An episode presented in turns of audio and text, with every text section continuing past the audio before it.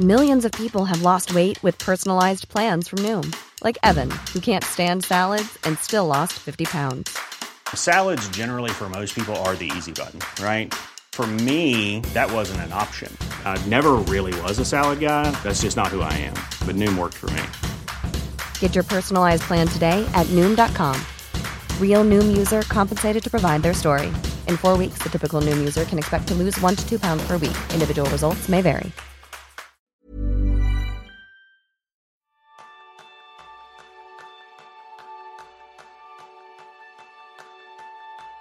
¿Pasas tus días apagando fuegos?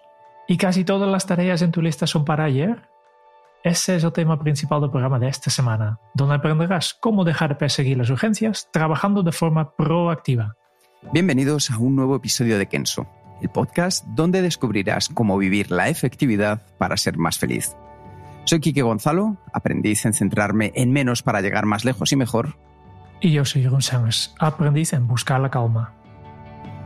Pues lo primero, daros las gracias a todos aquellos que os habéis apuntado al curso de Skillser gratuito que hemos lanzado. Si quieres acceder para poner las bases de tu sistema de efectividad personal en marcha, solo tienes que ir a www.kenso.es barra a barra Skillser, también lo dejaremos en las notas, para que puedas disfrutar de este curso que hemos preparado con la metodología Kenso para ti. Y también, desde luego, gracias a todos los patrones, cada día os apuntáis más y nos ayudáis a que este podcast pueda salir adelante con nuevas ideas, nuevas mejoras. Y si tú también quieres colaborar con nosotros, solamente tienes que ir a www.kenso.es barra círculo y poder apuntarte como un patrón más de este gran podcast. Así que vamos con ello, Jerún. Vamos a hablar de la importancia de las urgencias. ¿Por qué? ¿Por qué hemos elegido este tema? Sí, es un, tema que, que, probaste yo simplemente porque en las últimas semanas que hemos impartido varios talleres de distancia para algunas empresas y para algunos hospitales. Y en las conversaciones con los alumnos casi siempre, no casi siempre, siempre, siempre, siempre aparecía este problema eh, que, que, tienen todos en común, ¿no? Que hay muchas urgencias, que, que pasan los días apagando fuegos, y que no dependen de ellos y no, no pueden hacer nada y sí que hacen sus listas. Y claro, eh, pensaba que es un problema para muchas personas, estas urgencias. Por cierto, he mencionado los hospitales, no me refiero a las áreas de urgencias de hospital, sino urgencias que tienen estas personas en las tareas administrativas, ¿no? Que yo creo que marca una diferencia significativa, efectivamente, porque muchos profesionales al final vemos cómo las urgencias e imprevistos en el último momento se comen gran parte de nuestros días. ¿Y qué sucede? Pues que nos deja poco o nada de tiempo para el trabajo proactivo, para ese trabajo que tenemos que realizar de calidad, para esas actividades que nos acercan más a nuestros objetivos. Y al final no tenemos la posibilidad de trabajar desde la calma, reflexionando sobre nuestro trabajo, ni nos deja entrar en ese estado de fluir que es tan valioso para realizar un trabajo de verdad efectivo. Así que, ¿cómo podemos trabajar desde la calma, Jerún? Sí, es un tema que, me apasiona desde hace muchos años, que yo, estoy hablando del, slow work, que es un movimiento que forma parte del, mismo movimiento que el slow food. Slow food seguramente conoces. También desde, desde entonces salí también al tema de slow work. Y siempre me ha interesado, aunque yo creo que debería haberse llamado calm work, ¿no? el trabajo desde la calma, porque yo creo que lo importante no es la velocidad, sino tu estado mental, ¿no? Tú puedes ir bastante rápido desde la calma. Esta para mí es la idea. Y este también, eh, hay esta frase del, de los Navy SEALs, del, de soldados americanos, que tiene, eh, que tiene este, este slogan que dicen, ¿vale? Si vas lento, vas suave, y si vas suave, vas rápido. ¿no? Este un poco de, hay que tranquilizarte un poco y entonces seguramente al final varás mucho más rápido, ¿no?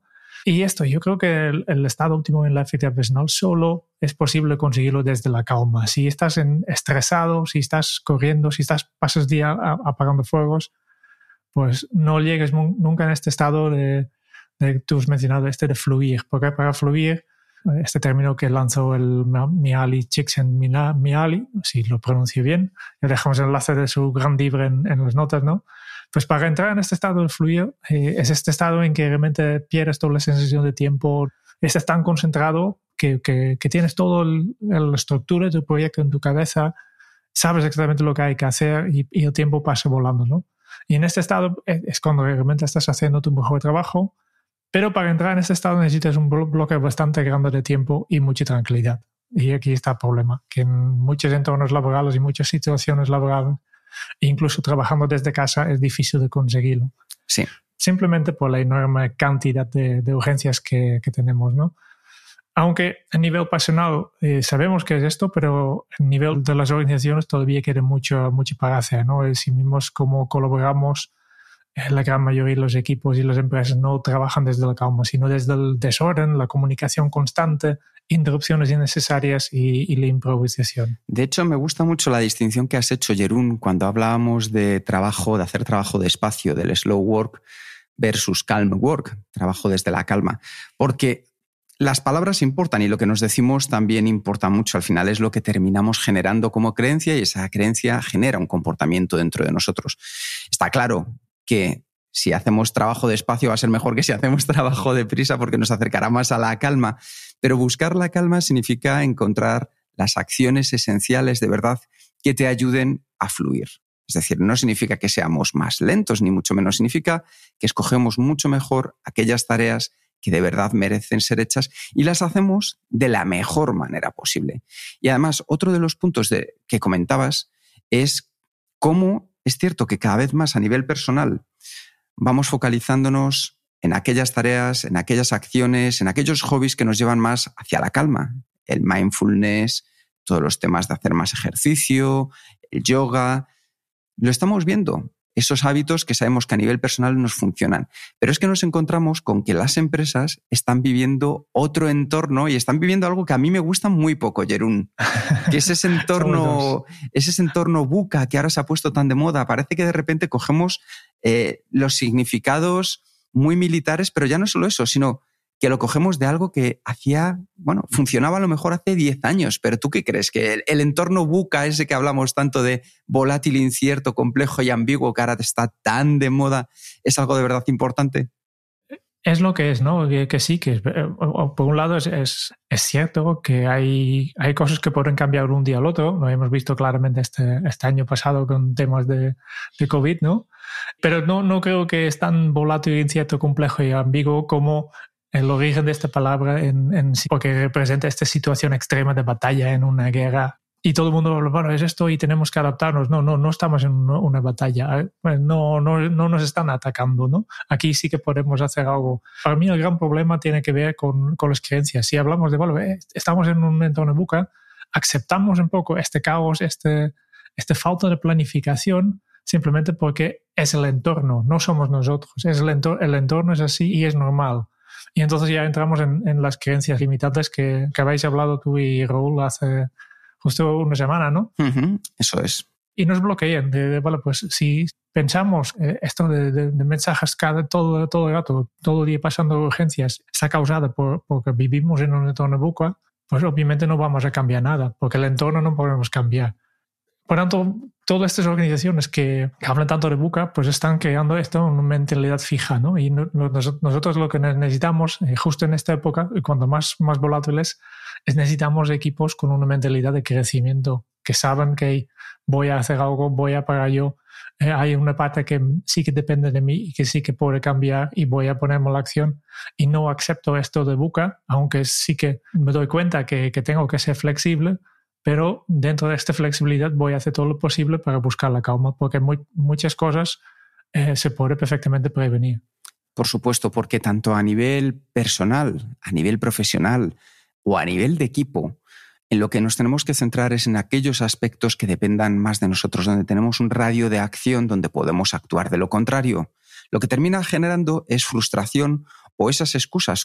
Por eso cuando hablamos de ladrones del tiempo, decimos que en lugar de focalizaros en esos, focalicéis en vuestros propios hábitos, porque si no, siempre estaremos culpando a lo que viene de fuera. Y yo sé que tú que nos escuchas lo que quieres es mejorar tu vida. Así que, ¿qué podemos hacer? Lo que decía Jerún.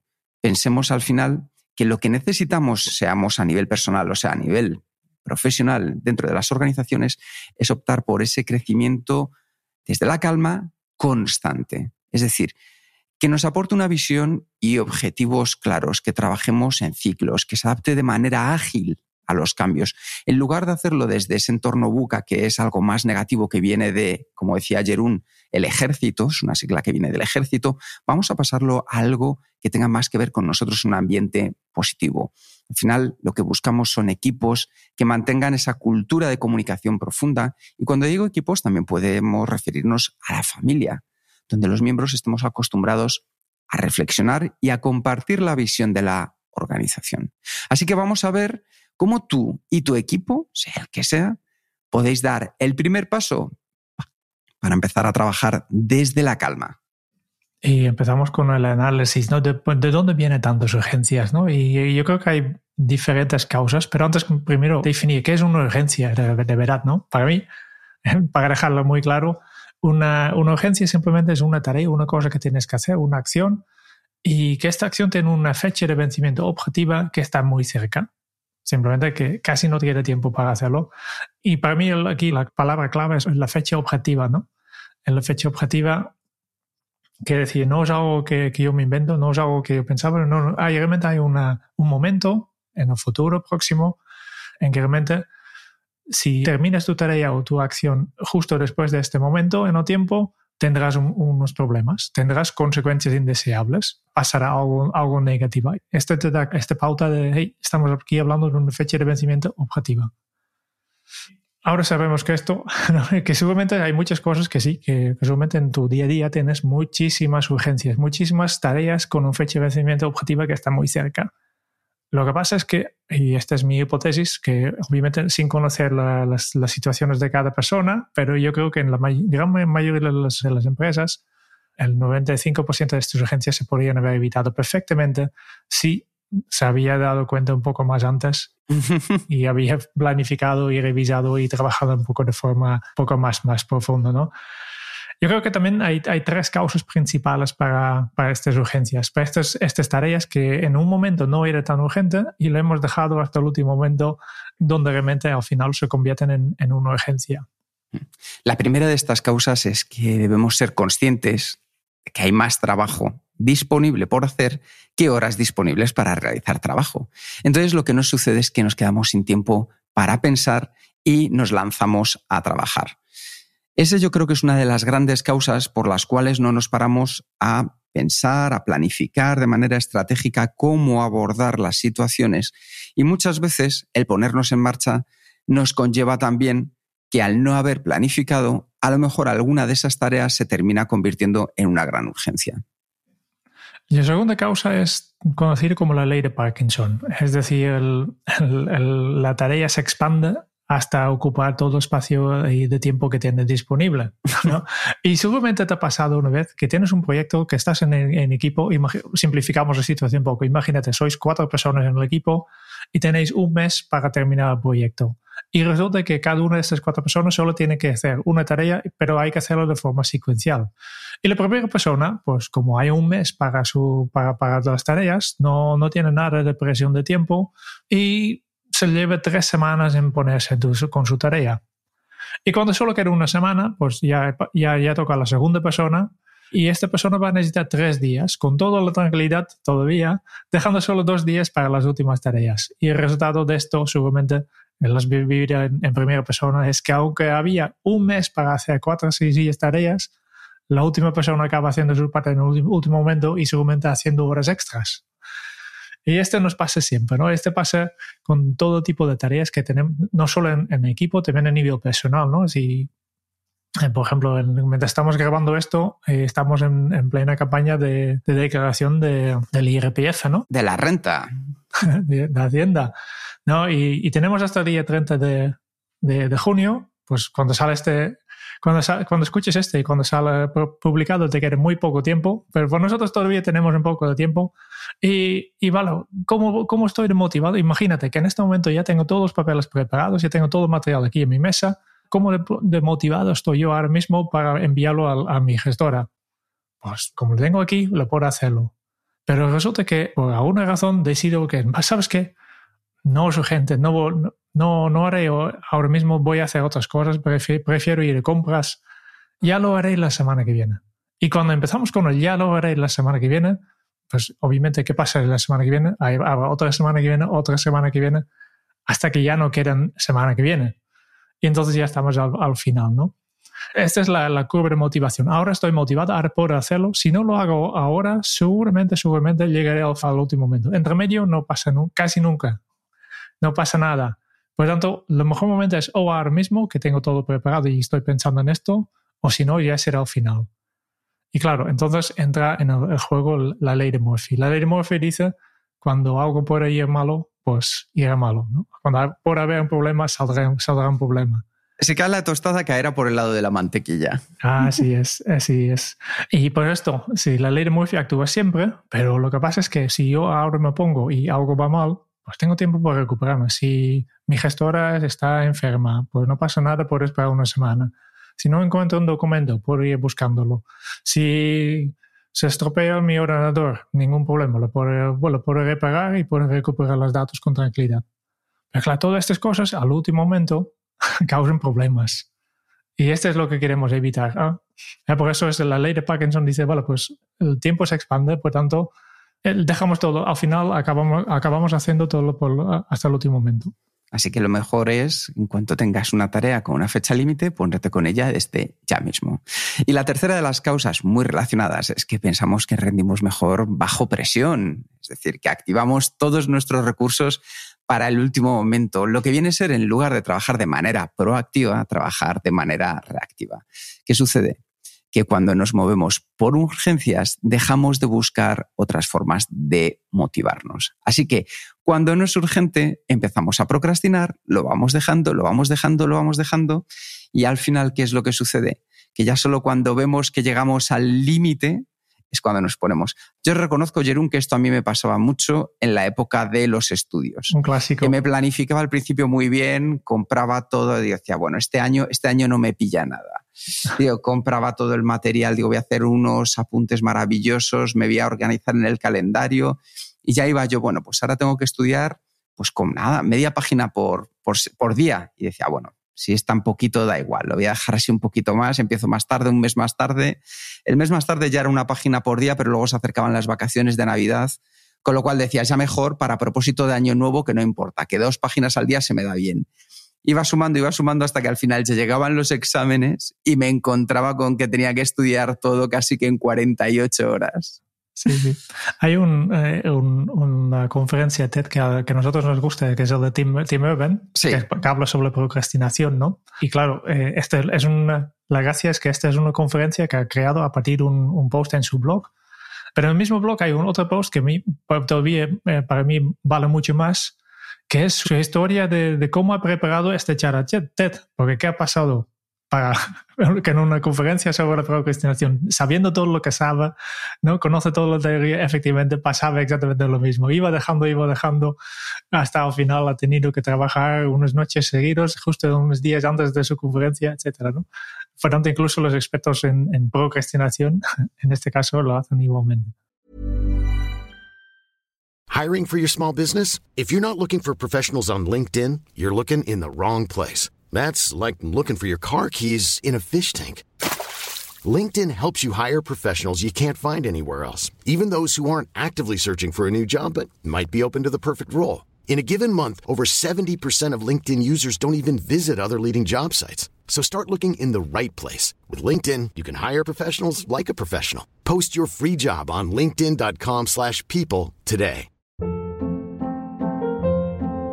Hold up. What was that? Boring. No flavor. That was as bad as those leftovers you ate all week. Kiki Palmer here, and it's time to say hello to something fresh and guilt-free. Hello Fresh. Jazz up dinner with pecan-crusted chicken or garlic butter shrimp scampi. Now that's music to my mouth. Hello Fresh. Let's get this dinner party started. Discover all the delicious possibilities at hellofresh.com. Así que ya sabéis, vamos a hacer algo que nos ayude a prevenir urgencias. ¿Qué podemos hacer? Vamos a compartir contigo cinco consejos que te puedan ayudar dentro del día a día. El primero es que te des cuenta de que si ahora no tienes tiempo, es muy probable que en el futuro tampoco lo tengas y que se lo tengas que arrebatar a otras cosas, a otras tareas o a otras acciones que también merecerían el mismo. Con lo cual, si ahora no es importante, difícilmente en el futuro va a ser más importante si no es porque se convierte en una urgencia. Efectivamente. Siempre pensamos que en el futuro tenemos más, eh, más, más tiempo que ahora, pero nuestra experiencia dice que no, no, no, sé cómo somos tan... A veces pensamos en, en, la persona del futuro como otra persona, ¿no? No, no soy yo. ¿no? Es muy fácil delegar cosas a una persona que no es tú. Yo creo que también eh, una manera de prevenir urgencias es lo que nos llamamos el hábito de afilar el hacha. De veces tomar un poco de tiempo, aunque tienes muy poco, pero justo cuando tienes poco tiempo es, es importante parar y reflexionar y organizarte un poco y pensar, hey, revise tus tareas y decide qué tareas hacer ya para evitar que se conviertan en urgencias.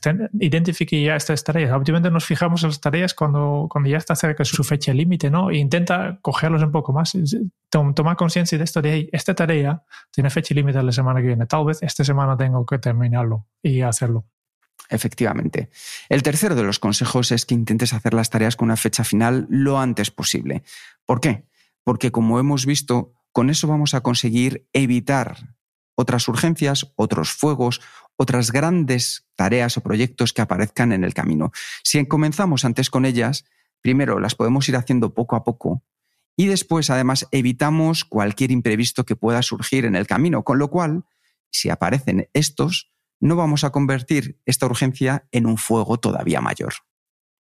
Después hay un problema que, yo creo que viene un poco por las aplicaciones de tareas, que tienen una fecha, una fecha final pero es solo un campo, ¿no? Y obviamente a mí es muy, importante que, que, metas aquí tu, tu fecha de vencimiento, fecha límite para esta tarea, pero claro, si, si solo esta fecha verás al, día que toca, pues no sirve para mucho. Por tanto, yo creo que necesitas dos fechas, ¿no? Una, una es la fecha límite, el último, y el, otro es la fecha en que realmente te gustaría hacerlo. Como, como dices los ingleses, que siempre saben expresarse también, ¿no? Tienen la, el due date que es la fecha límite, y el due date, ¿no? El fecha en que quieres tenerlo hecho.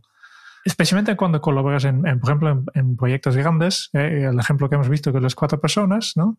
Simplemente en lugar de, de, poneros de acuerdo sobre fecha límite, este proyecto tiene que estar acabado tal día, fija hitos intermedios. Di, vale, pues primera persona, tu tarea, tienes una semana y el, el viernes de esta semana tiene que, tienes que, que, terminarlo y tienes que pasarlo a la segunda persona, que también tendrá una semana. Y así entre todos aunque no, hay, no son fechas límites objetivas, pero sí que nos, ayudan, ayudamos con estos hitos eh, intermedios a mantener el ritmo y evitar que esta última pobre persona al, final de la cadena tiene que hacer horas extras el último día mientras había tiempo de sobra para hacerlo. Efectivamente. Y el último de estos cinco consejos es que busques otras formas de motivarte. Porque trabajar bajo presión lo que genera es adrenalina, lo que incrementa tus capacidades de manera momentánea, pero no es algo que sea ni sostenible ni sano. Consejo, pues algo tan sencillo como el propio movimiento físico que también incrementa los niveles de adrenalina y dopamina, incrementando así tu rendimiento. Yo, por ejemplo, cuando me tengo que poner con una de estas tareas, ¿qué es lo que hago? Siempre me voy primero a andar, me pongo en marcha y eso me hace, por así decirlo, calentar para poder entrar mucho más fuerte y con todas mis capacidades a por esta tarea.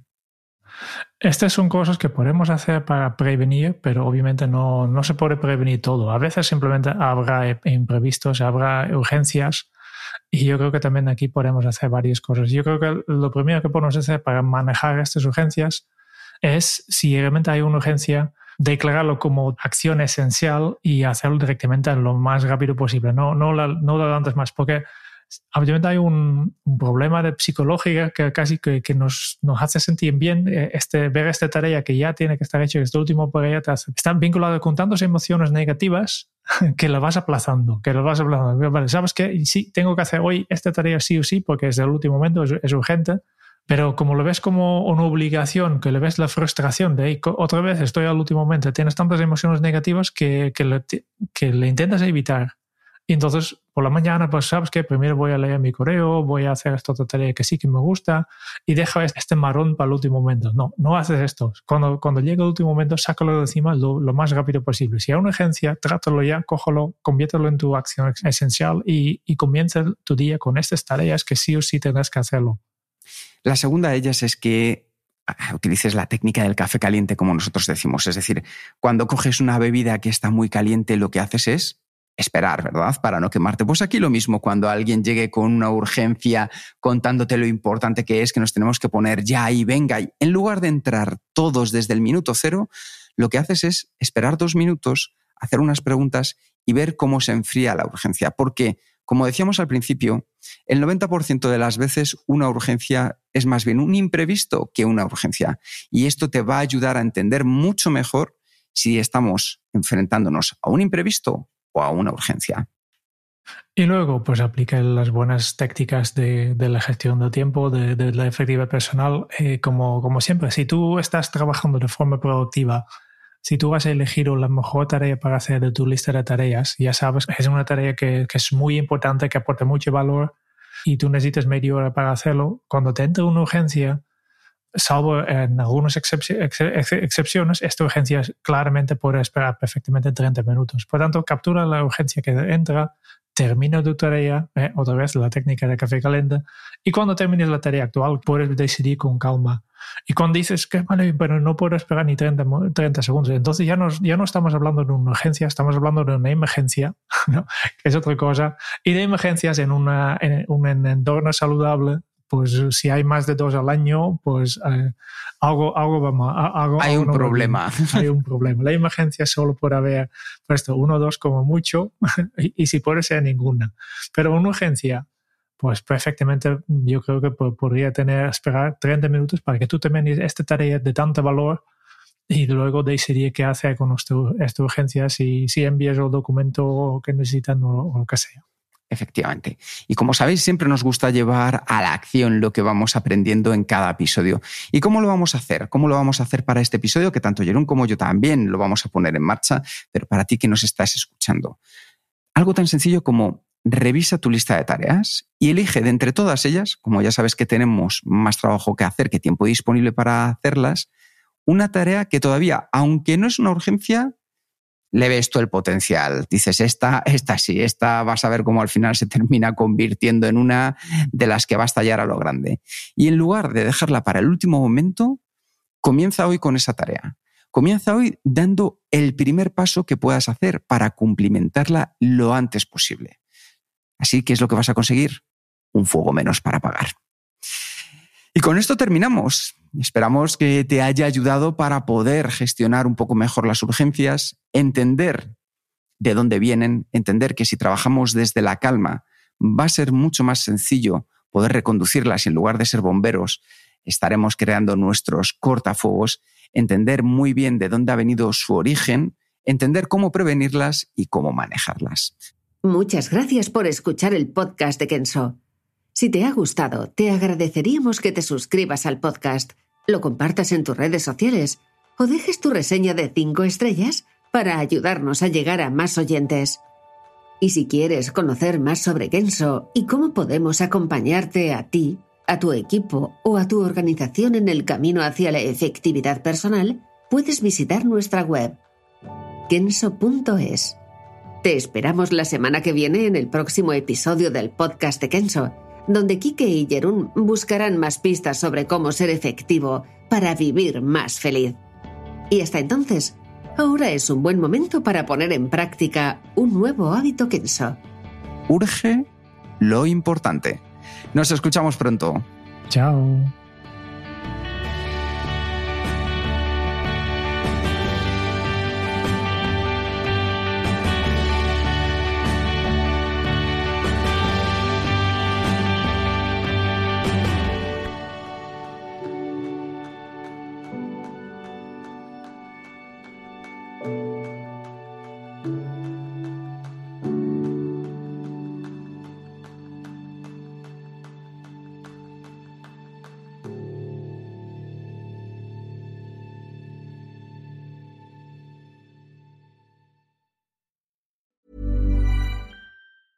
Ever catch yourself eating the same flavorless dinner three days in a row?